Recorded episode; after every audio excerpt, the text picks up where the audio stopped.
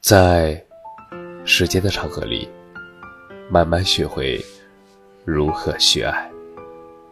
大家晚上好，我是深夜治愈师则是每晚一文伴你入眠。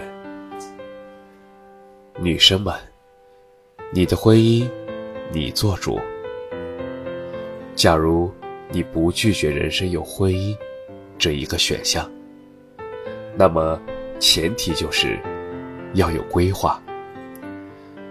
世界上没有那么巧的事，就是你刚好想结婚的时候，就能够遇见喜欢的人。结婚是留给有准备的人。你总要在一段时间里，一段旅程里。一段生活里，去了解那个人是不是你一生的般配。想结就试着跟异性去接触，哪有那么多的一见钟情啊？三观都是在生活中碰撞的，求同存异。后来你找到跟某人相处的节奏。后来，就在一起了。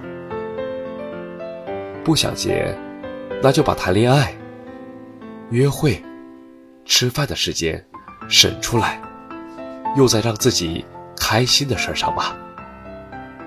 不必担心朋友结婚之后就会疏远自己。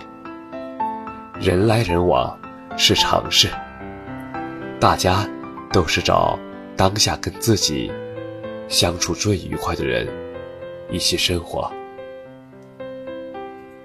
人啊，最大的难受是犹豫，想结又不想结，最闹心。反而是注定了一种生活态度的人，更加的洒脱。关键是你，别在一种生活中。去仰望另一种生活，觉得自己做错了选择。大家都是在水深火热当中生活，各有苦恼，只是乐观的人当做泡温泉罢了。